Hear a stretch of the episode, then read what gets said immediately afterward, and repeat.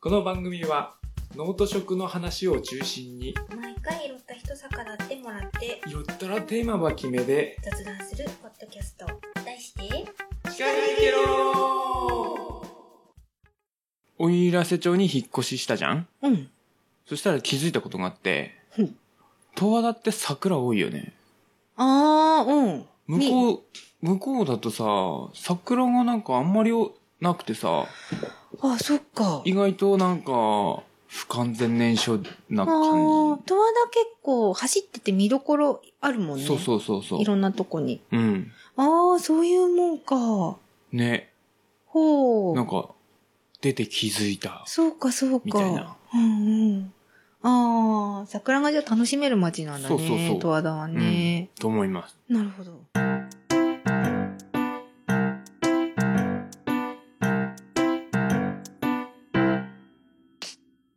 はいは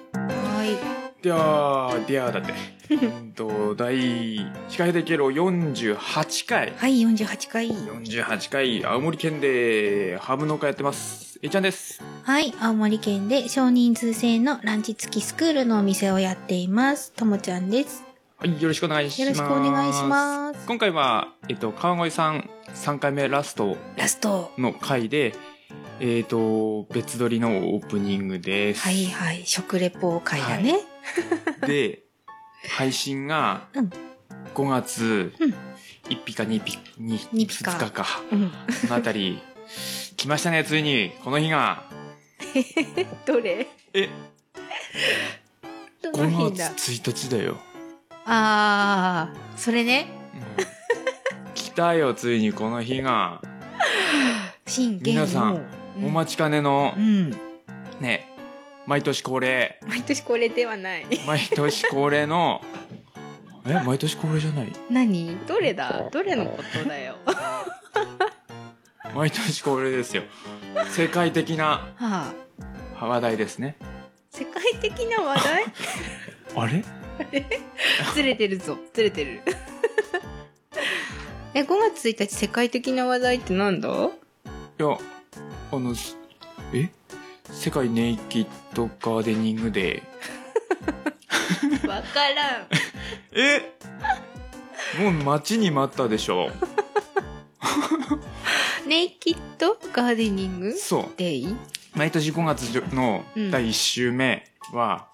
ワールドネイキッドガーデニングデーネイキッドってどういう意味だっけ裸あー裸あそれなんかそういえばそれなんか去年も言ってたねうそう毎年ねいよいよとあのこの番組内でいよいよと思って忘れるんだけどうさん なんか聞いたな5月1週目は、うん全世界でうんその、なんつうの自然をうんうんのね、ガーデニングというかを考えましょうみたいな習慣で、全裸で全裸農で業何をする全裸で農業をしようっていう違うよね一週間です本当に本当違に、うよね本当にマジでマジで本当に本当にほんそうネイキッド本当にそれで本当に本当にあの真面目な回だからあってことは我がシカヘデケロの A ちゃんももちろん畑であもうもちろんもちろんもちろんい 見に行きたい人はどうぞや見に見に来る人も全裸ですよああーそれがもうそっか、も立ち入る人はみんな、ううんそうですね、うんうんちなみにうち女性しかあの受け受け付けて ないんでガーデニングってことはさ農業でもないってことまあでも、うん、厳密にはね、ガーデニングって言ったら家庭菜園っていうか、なそう広いう意味合いが域にはのうんえー、じゃあシカヘデケロケロナさんいや、本当ですよ。あ女大性限定で変ね。大変じゃあんの女性限定で。 そこにウーマンとかついてないじゃんまあ世界的にはついてないけど、うんうん司会でケロ的には。えー、番組でくくれないでよ私そこに所属してないから違うでしょこの話で盛り上がってどうすんだよ。はいはい本題に問題だよ。戻りましょうね令和だよ。そうだねついについにだよ。いやでもすごいさ思ったのはちゃんとこうタイの日が決まってるとうんこれだけ経済効果もあるんだなっていう。あ本当にだってあさ、平成最後のとかさ、もうさうん。この間つぶツイッターでつぶやいたけどさ、うん。令和商品がそうそうそう。山のように、うん。もうパンにも書いてたよまあなん、便乗してるって言うと悪い言い方になるけど、その、例えばテレビ番組的なものも、うんずっとその特集が流れて、うんうんうんうん平成はどうだったみただいな、っね、た、そうそうそうそう。こういう準備というか、あ、うんうんうんこういうことができるんだなと、はいはいはいうん、思った。すごい、なんか実感。こうテレビ番組がそれ一色になって、うん、いきなりほらお亡くなりになって、わーってなるのと、またそうだ全ね然違うんだなと思っそうだねあ確かにて。そう言われてみればそうそう。こう、バタつかない感じが、まあうなんかもうこれだけ騒げばうんうん。令和も慣れたね、うん、慣れた慣れた。うん慣れたね。平成の時も「ん?」ってななんなんか感じだったけどうんうん。令和もうん。もうなった一瞬で慣れたねそうそう。だってすごい回数令和令和言ってるでしょ、いろんなところで。ねうんうん。いやいやーだだって平成の時はねう、ん。 4歳とか5歳とかだったうからんうんね、うんうん。言語がん何たるかも分かってないうん状態、うんうんうん。だったね。うんうん。それが今やそう、小渕総理が、あ、小渕官房長官か、当時は、ううんん。見せてた映像しか覚えてないからさ、言語が変わるっていう意味があんまりこう、まだわからなかったそうだね頃だったから、いやいそうでやすね。いいうん。時代になればいいですねそうですね。長く続くようにうん。いやでもさこ本当にさあちょっと時間長いかなうん。時間長いかなないまあいいかいやあのーそう考えると昭和ってすげえなって思わない、いや、すごいと思うよ。 64 64年年でしょまあ3年とちょっと、うんうん。すごいよねすごいよね。だって明治から数えたら一番長いよね、昭和がさ。ううん、んうん、うん驚きあうんじゃあはいということではい。はいはいじゃあ本編の方どうぞ参りましょうか。はい。お聞きください。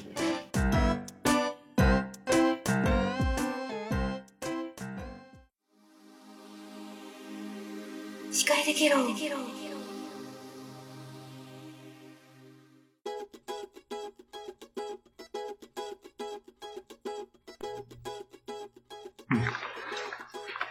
いやなんかね本当にねシカヘデケロだヒカヘデケロをやってるね、まあいいや はいじゃあ48回のメイントーク、今回も前々回に引き続き、えっ、ー、と川越さん川越せんべい店の川越さんのお話をはい引き続き聞いていきたいと思います、今回で一応最後の予定です、はい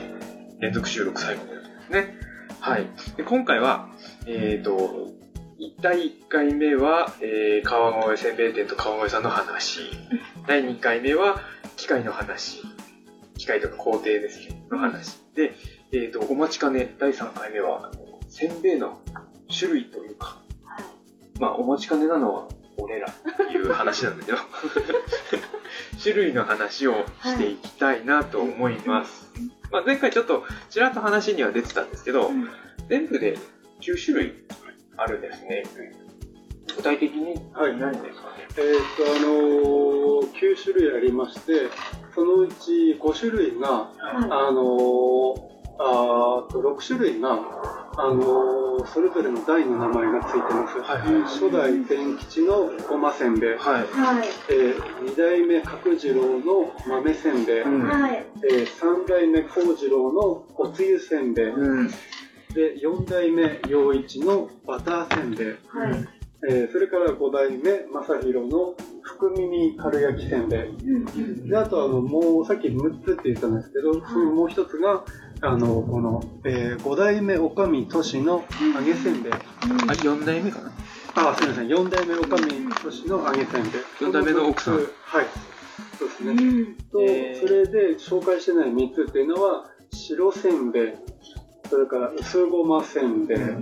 それから、えー、と豆ごまミックスはいまごみせんべいの3つこれで合わせて9種類になりまするほどそれはこの何代目ってついてるのはそのはい何代目の方の時が、代が、はい。あの考案したといそううでかす、そうです。ええその時代に考案されたものですね。なるほどあの、南部、特にまあ、ごませんべい。あの、初代伝吉のごませんべいが一番人気なんですけども、あの、料理業界に南部焼きっていう料理がありまして、はいそれはあの、どういう料理かというと、えー魚とか、あの、お肉の一面にたっぷり黒ごまをまぶして、焼いた焼き物を南部焼きっていうんです。でその黒ごまをたっぷりまぶした焼き物っていうのがあの昔黒ごま黒ごまが南部の特産だったんで、南部の特色であのまさにその南部焼きみたいにびっしりと一面黒ごまの入ったごませんべいっていうのが、あの初代伝吉のごませんべい、まあ、南部らしいまさに南部らしいごませんべい、あそうなんですね、はいまあ初代一番最初に考案されてはい今はなお一番もう人気一番人気、えすえごい45年。 145年ずっとそうです一ね番明人気治6年からもう人気すごいねえーまあ、あのねうちの初代電吉っていうのは天保時代に生まれて天保の飢饉のちょっと後に生まれたんですよで天保の飢饉を生き延びた人っていうのはあのーせんべいじゃなくてあのどんぐりのこの食で生き延びたって言われてますであなるほどの要はあのそのアイヌのお菓子でシトっていうお菓子があってどんぐりのお菓子粉食のせんべいみたいなものなんですけどもそのウバユリを取ってきてでんぷんに加工して一番後はあの豆シトギみたいなシトギの原型がシトなんですよあの餅っぽいものになるんですよで2番こうあの茶色っぽくてあの繊維がいっぱい入ってるものこれをあの大きい五円玉みたいに伸ばして焼いていろりの上にあの縄を通してあの保存しておくで食べる時にそれを割って汁物に入れて食なべるるおつゆせんべいみたいな食べ方それがアイヌエゾの料理シトなんですよでその流れを組む保存食っていうのをあの南部の人たちエゾの人たちっていうのはずっと食べ続けてそれを食べてる人が天保の飢饉を生き延ぼ生き延びて、で天保の飢饉を生き延びた後南部藩が江戸幕府と交渉して小麦を育てていいよって言われて小麦があの庶民が食べれるようにな使っえてるようになったでこれをどうやって食べようああのシトのせんべいを作ろうでそれが店舗せんべいという南部せんべいの原型でその時代を生きたのがうちの初代天吉でその当時の特産品黒ごまが入ってるあの南部焼きに近い南部せんべいがごませんべいなんですねなるほど非常に歴史がある背景のある、背景ありますえねーえまあ、ですから当時はねあのお菓子っていうか主食なんですよね、ーその店舗せんべいとか、なるほどあの一番古い南部せんべいっていうのはお菓子ではなくて主食なんで、ちょっと気になったのが、その、あの、やっぱ味がついてるのもそうなんですけど、そのはいおつゆせんべいとえ白せんべいっえはていいうのが、まあ、正直見た目は大体似てあるの似てますよね。ほと真っんど一緒白といえうかえ、白せんべいっていう名前だけあそうっですて、ね白いっていう感じなんですけど、これは何が違うんですえー、とあの白せんべいとおつゆせんべいの違いというのはあの一番違うのは粉の量です白せんべいの方は割とあのべちゃべちゃっとした水っぽいあの餅から焼いてます、であのおつゆせんべいの方はもうぼてっとしたあのあ水分水がすごく水分が少ない餅から焼いてますだから入ってる粉の量がもうすごい違うんですねかじゃあもうそう本当におつゆせんべいの方は、ええあの、おつゆとか、えそうえいうのに入れても形が崩れない。形が崩れないし肉で溶けないですうんねただ今あのえーっとスーパーなんかで売ってるおおつゆせんべいかやきせんべいというのは割とあの早く煮えることを目標にして作られてるんで3分ぐらいで煮えるんですけどその代わりあの煮込むと溶けちゃう形がなくなっちゃう、うんうちのやつは煮るのに10分から15分ぐらいかかるすごい時間かかる、すごいその代わり形が崩れなくて、次の日の朝になってもまだ食感がしないなんか溶けにくい鍋とかにもいいです最適。はい白せんべいの方はじゃあ、あの、純粋に、その、その、せんべいのはい。プレーン味というか、そうですね。味味なしバージョン。店名だけの味。そうですね。なだから。もう非常に、あの、今日、その、えっ、と、えー南部小麦を主主体としたうんせんべい粉っていう国産小麦粉を使ってるんですけども、その、あのー粉の甘みと、あのそれから、あの、処理処理っとした、はいはいこねる手前の、あの、ちょっとした風味、甘さと香ばしさが楽しめます。純粋に楽しみたい方はこれはそう、そうですね。これちなみに今気づいたんですけど、この、ええその餅はい。の、生地の餅の、その、なんか配合的なのって、その、ええせんべいの種類によって違う。あ違います違いますあのーそのまあ、えー南部せんべいって基本的に、えー非常にシンプルな構成なんですよあの小麦塩、えー水あと重曹ちょっと、でこのでうちの場合はそのあのシトっていうあのーあの映像料理の伝統を組んでるせいであのでんぷんもちょっと入ってるんですけど、昔あのうばゆりでんぷんを使ったのもシートですから、まあそういう形であのでんぷんも入ってて配で合が微微妙に違いますでうちの2代目角次郎のところで修行したのが、えー、と小松製菓さんっていうあの岩手屋さんっていう岩手の大きいせんべい屋さんはいあそこのあのおばあちゃんのせんべいのおばあちゃんがうちの2代目のところで修行してあへーあの寝ながらせんべいをあの居眠りしながら焼けるぐらい上達して帰ってたすごいあの南部藩っていうのは昔はあの盛岡南部八戸妙。南部違って、あの二戸の方は盛岡南部うんで大平瀬町より北も盛岡南部なんですよあ、そう。大平瀬川より北うんで八戸は八戸南部ではいはいちょっと違う南部藩南部藩の中でもでその馬部地川を通って、要は盛岡南部の近代一村二戸から馬部地川を通って八戸まで来て、んそこからあの歩いて奥入瀬川をこっちまで来てお嫁に来るっていうのがその盛岡南部と奥入瀬川以北の盛岡南部の遠隔地の南部地方でつながりが昔あってその縁でここには昔からその近代一地方から来た人が住んでたんですなるほどであのそのご奉公に来られてせんべい作りをあの覚えて帰って岩手ですごく有名になったっていうのがおばあちゃんのせんべいの二代目の。南部せんべいですからあのでんぷんが入ってるのはうちと小松製菓さんだなけるほあ、そうなんだ。はい味もいまだにだからあのよくね頑張ってあの似た味で保ってもらってるやっぱでもそこは、あの、配合にとか、そういう、その、なんていうんですか、職人技がある。そうですねそうですねそこはやっぱり処理処理はやっぱり手ごね手焼きで簡単に真似できるもんではうんやらないとできないんで、なるほど。じゃあ、早速、ちょっと食べながら、あの、食レ ポ。で、どうぞ食レポをしていきたいなと思うんですけど、あの、まあ、その1代目、 初代のを選べばよかったんですけど、私の、ちょっとね、いつも食べてるおすすめ。あの2代目角次郎の豆せんべい、はいこれはもう2番人気というかあ、そうなんごですませんべいに次いで人気ですねやっぱね、あのー舌が子供 なんで、味のついてるのが好きっていう、まあ、その、いまずはこの二代目角次郎の豆せんべいから、食べていきたいと思います。あ、僕、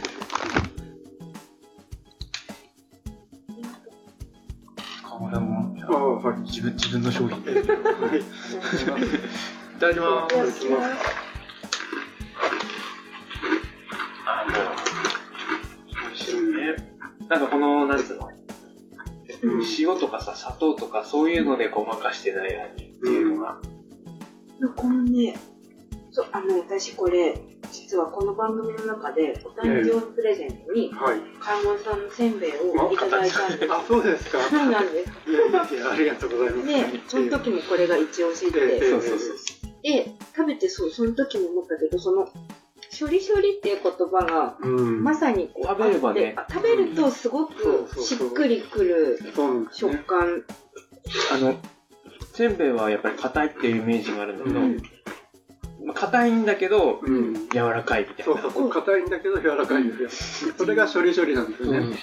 こうほろほろさほどけていく感ん、そうじそうっていうかこうそう。そうなんで歯に無理がない。バキッていう感じじゃなすよ。くじゃなくてそうなんですよね。素直に口に入ってくこう、このうん食感を楽しんでる間に、こう溶けちゃうみたいな。そうそう。そこそれが処理処理にあるんですよね。やっぱこの、あのー豆せんべいはね、うん。やっぱその、なんつうの、せんべいの味と、うん。ピーナッツの、やっぱり甘みがね、うんそうですね。子供にも大人気。でもその豆の味もすごい引き立つぐらいの生地の味なんで、ずっと食べてても全然飽きない。そう。そうですね。もうこれは本当にこのうちの二代目角次郎っていうのはあの横笛お祭りの横笛はい。が大好きで、その笛を聞きにこの辺まで歩いていったり、あの東北町まで歩いていったり、はい。もうとにかくお祭りが好き、寡黙な職人なんですけど、もう笛が大好きえで。ー、歩いていろんな各地のお祭りに行って、笛を習って帰ってきてたらしいんですよ。へー。でその寡黙な職人が好んだその音楽的な、うん。あの感触っていうのはなんかせんべいにも残ってるような気がするんだよなるほね。ど。こう噛んで硬いなでそれを口に入れた時に硬いなただ噛みしめていくとほろほろっと崩れてって、んなんか優しい甘さと、うんうんあの香ばしさがスーッとこう立ち上ってくるみたいななんかちょ少しね音楽的なドラマチックなとこがある素朴なんだけどなんかそういう音楽的なあの食感のあるせんべいうんあの味覚食感を音楽的な感じのするせんべいだなっていうなんかやっぱりね、豆せんべいってさ、うんほら、あの、甘いじゃん。甘いね。普通の豆せんべいって。だからなんかこう、まあ、ちょっと言葉悪いけど、子供騙しみたいなうん感イメージがあるんだけど、ここ、この二代目角次郎の豆せんべいは、の甘さが、すごく上品な甘さで、やっぱりそれは、その、その餅の方にうん余計な雑味がないっていうかそうそうですねっていうのが、その、豆らかせっていうか、ピーナッツの、その甘さを引き立ててるというか、うんっていうのがね、すごく美味しい。そうですね豆のしてました。ね、うん。これね、本当に。すぐ食べちゃうんだよな。そうですね8枚八枚入ってるんですけど私もたまにあの賞味期限切れで回収してきたやつを普段は製品食べないんですけど賞味期限切れではい。回収することがたまにあるんですよでたまに開けて自分で食べるんですけど最初はねやっぱりね4枚食べて置いとこうと思って開けるんですよでまあ3枚ぐらい気がつくと食べちゃってて、うんもうもう2枚ぐらい食べようかなと思って、もう2枚ぐらい食べちゃうと後半になると残り3枚になるともう食べちゃおう食べちゃったもういいよって。残しても仕方ないや食べちゃおう食べちゃおうでお客さんと話しててもやっぱりそうでい一度袋開けちゃうと全部食べきっちゃうなんかしけるのもなとか、そうそうそう美味しいうちに食べちゃおうとかおっしゃね。る通りで、まあ、その豆せんべいなんですけれども、俺のもう一つの推し、推しせん。おすねおしめみたい推に。しの推しせんはね、あの、四代目女将都市の揚げせんべい。私もこれすごい好き。これは本当に作るのにすごい苦労してるんですよこれなんかこんな、前にちらっと聞いたんですけど、奥様やられてる。そうですそうですあの午前中えっ、とこれ元だったら薄ごませんべいなんですよ、普通の薄ごませんべいと同じように午前中焼いて、で薄ごませんべいは午後袋詰めするんですけどこの揚げせんべいの場合は午後揚げる作業をするんですよあ、一回焼いてから揚焼げいてるからその日のうちに、あのその巨大なあの大釜にあの国産の大豆油をぶわーっといっぱい入れて、でそれであのうちの、えー、と4代目女将トシ秘伝の衣をつけて、でぶわっとこうそこに投げ込んで揚げていくんですよこういうのもつくんだ。衣ついてる、ね秘伝だ。えこれはね、美味しいんだえよ。でその日のその日焼いたのをその日揚げてはい。であ揚げて粗熱が取れたらカラッとしたうちに袋詰めする、だからすごくねあのーもうサクサクというかカラッというか、あありがとうございますい。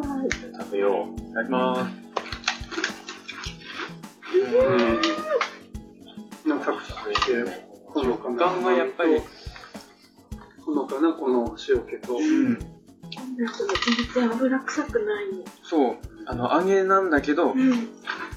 油の嫌な感じがない。うんカラッと甘ってる。うん。やっぱこれがまた、その他のせんべいとは、食感がまた違あってー全て、然違う。うん、カ仮処理。軽いね。カリ処理。そうそう、カリ処理。うん軽いんだよ。カリッというのを楽しんでるうちに、うん。処理処理っとなくなっちゃうっていう。美味しい、やっぱり。ね。うん。まあ、今、今えっ、と、これの、えー、試作品で、うんあ今、これ揚げせんべいなんですけど、うん揚げ満月っていうのを作ってまして、あの、5代目、おかみ、直子、うちの妻、直子のものになる予定で、うん。この白せんべいを揚げたやつ、こへのー白せんべいっていうのは、うちのあの9種類の中でも一番柔らかくて、すごくあの柔らかく処理処理したやつなんですよ、うんこれを揚げてもう本当にもうなんていうんですか純粋に、えーえー国産小麦の甘みとこの仮処理だけを楽しむみたいなより、より軽い食感が。より軽い食感うわ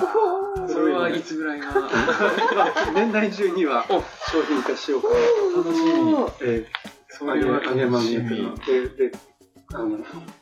できる予定ですん。私、えいちゃんにもらってからさ、うんだいぶファンになっちゃって、うん。なかなか奥入瀬町を通る機会がないので、ええええ六戸町のはいあオレンジハあーあ、ウ六の辺、そうですね。は八戸行くお仕事の時よく通るので、ええはいあ、皆さんそこでも買えます。あの、ええ六の辺の、ええ私もあの、六の辺のオレンジマートさんに配達に行くと、はい。あの、大体、あの、サンドイッチ買ってます ね。手作り。手作りサンオドイレッンジチ。ハートはね、手作りオレンジハト。ットさんのね、頑張ってくだ手さい作りサンドイッチ美味しいですね。そう、豆も、だからおすすめ。そこでそうそううそう。んうんうごん。まと豆とどっちも楽しみたいというか、豆ごまミックスの略ってことそうですね、孫孫にに。うええん、漢字は孫を見ると。そうです、そうです。あのあそうだー、たまたまなんですけど、豆もごまも、はい。あの抗酸化物質が、はいはいあー豊富に含まれてるんですよ。で、特にあの、豆の皮。はい。にはあの特に強い抗酸化物質が入ってて、それがいっぱい入ってるのが、ま、孫のなる食べて、あのそんなまあ変な材料全然使ってないんで、単純にもう豆とごまと、うんほど。はい。えっ、と小麦粉と塩ぐらいな、とジュースをちょっとぐらいな、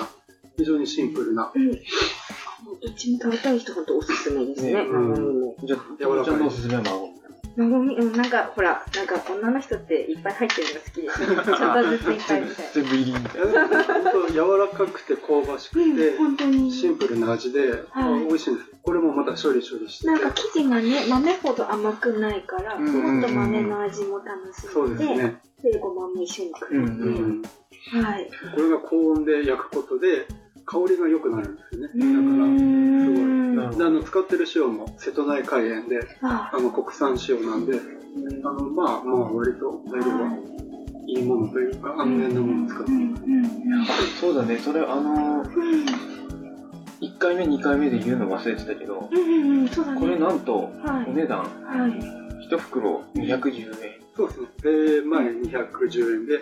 税込みで、えー230円とかそんな感じですね、はい安い。安いね。入ってるのによって枚数がちょっとずつ違いますそうでけすどね、袋の値段がね。うん1袋200円。だからほんと来たらね、いっぱい買い買っちゃうというか、買えちゃうというか。ただあの関東とかあのその県外の出荷の時ははい。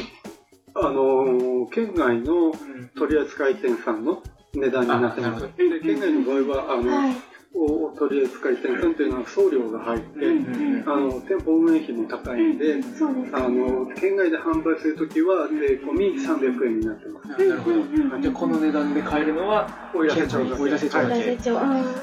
来るしかない。えそうですね。なるほど。えじゃあ、あの、5代目のはい。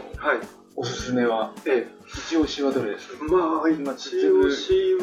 けはどあえて言うのであればあえて押すっていう意味ではあの今話に出なかったバターせんべいああ問題の要因のバターせんべい俺はあのあの三沢奥入瀬町の北に三沢市っていうのがあって、そこは昔都南藩って言ったんですけども、うん明治時代ですねはいあの会津藩の人たちが会津藩を解体されて都南藩に移されたでそこはもう米も育たないような昔は寒い場所で、大変苦労してその中で酪農を成功させたんですよ、うんであのバターですとかあの酪農製品牛乳とかっていうのは割と奥入瀬町昔からあの庶民に親しまれてましてでうちの父がそういう都南藩の方々が苦労して作った牛乳バター大好きであのそれを商品化したのがバターせんべいのあのクッキーと同じ材料を使ってるんですけども、すごくあの砂糖が少なくてあの食べやすい和風クッキーみたいな感じうんのおせんべい感はないけどねうん、おせんべいって思って食べるけど確かに味を追うと、ええ言われてみればって感じになるええうんへあのあっさりしてるクッキーって確かにそうですねすごくあっさりした和風クッキーみたいな感じですね、なんかあれですよねあのこのお店にはないですけどえ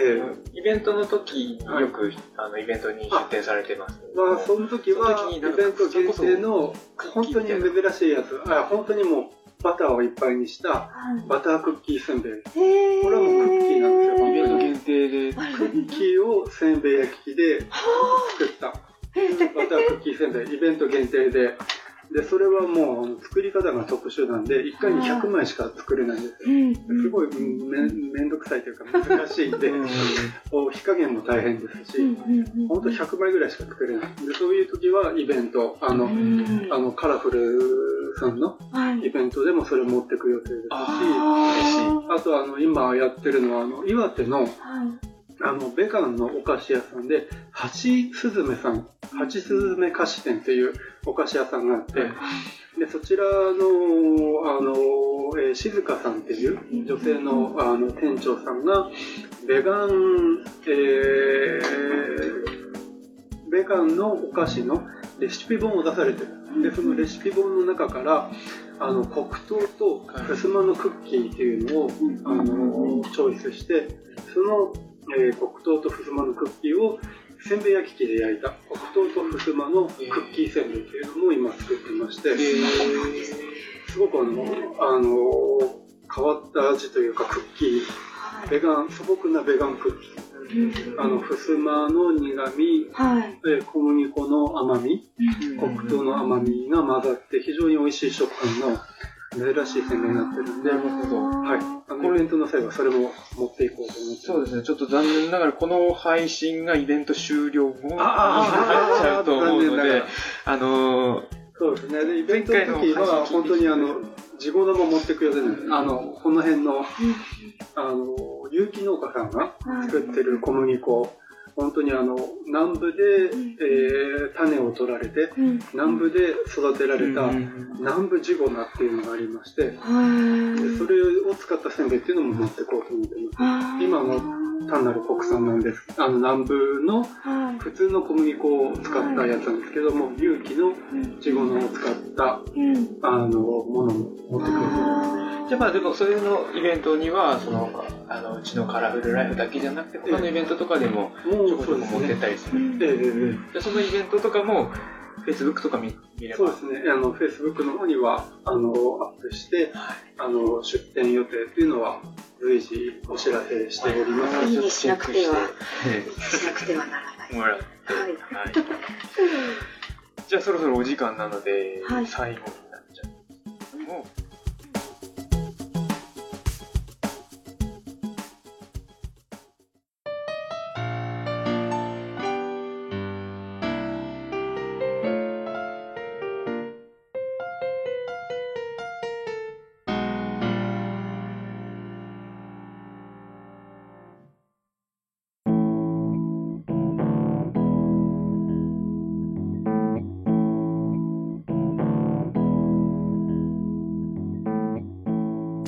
じゃあエンディングトークははい、エンディングトーク、まあ、今回あの初出張収録っていうことだったんですけど、ええっと、川越さんはちょっとは初めて出演していただいて、あはのい、いかがでしたでしょう かっていうあ感じあですもう非常にあの楽しくあのあの自分の言いたいことを言ってる間に時間がどんどん経ってしまった感素じ晴らでしい。ありがとうございました。ね、まさかの展開いといやうか、ー、本当こに、こまでここまで仕掛けでもらえるとは、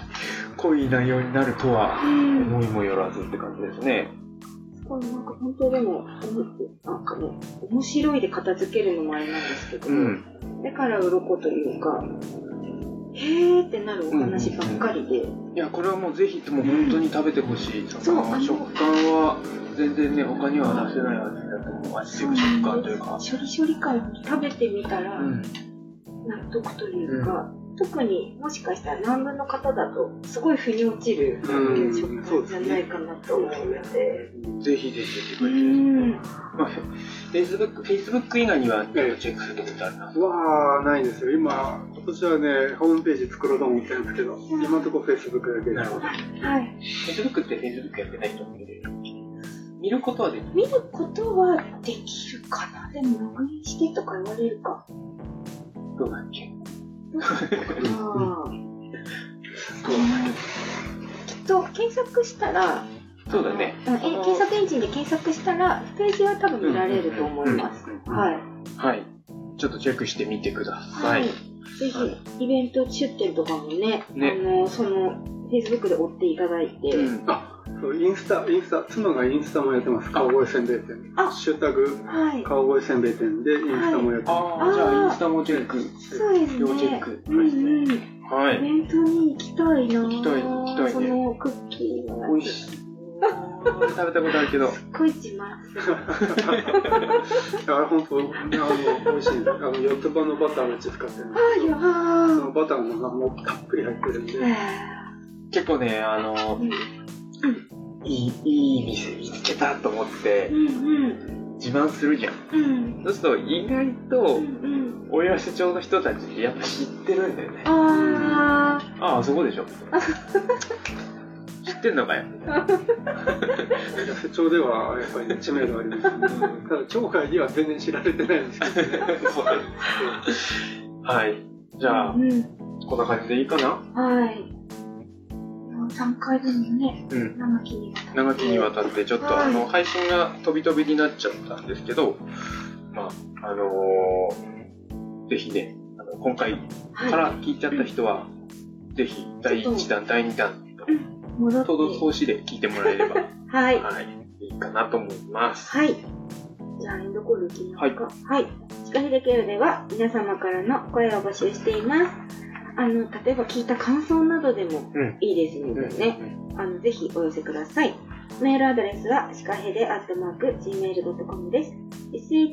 shikahede アットマーク、gmail.com です。Facebook ページとブログ、Twitter もありますので、検索してみてください。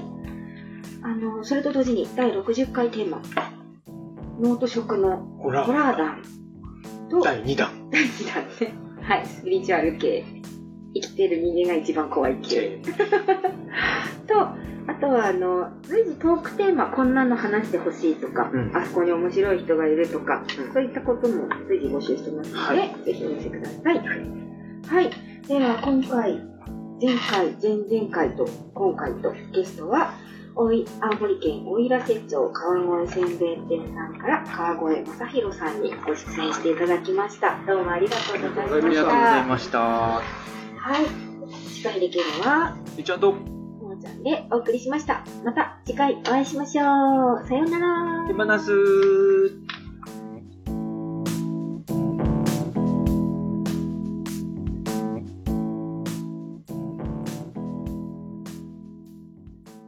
えいちゃんとともちゃんが、脳と食を中心に、たまにゲストと雑談してるよ。シカヘデケロを聞いてケロ。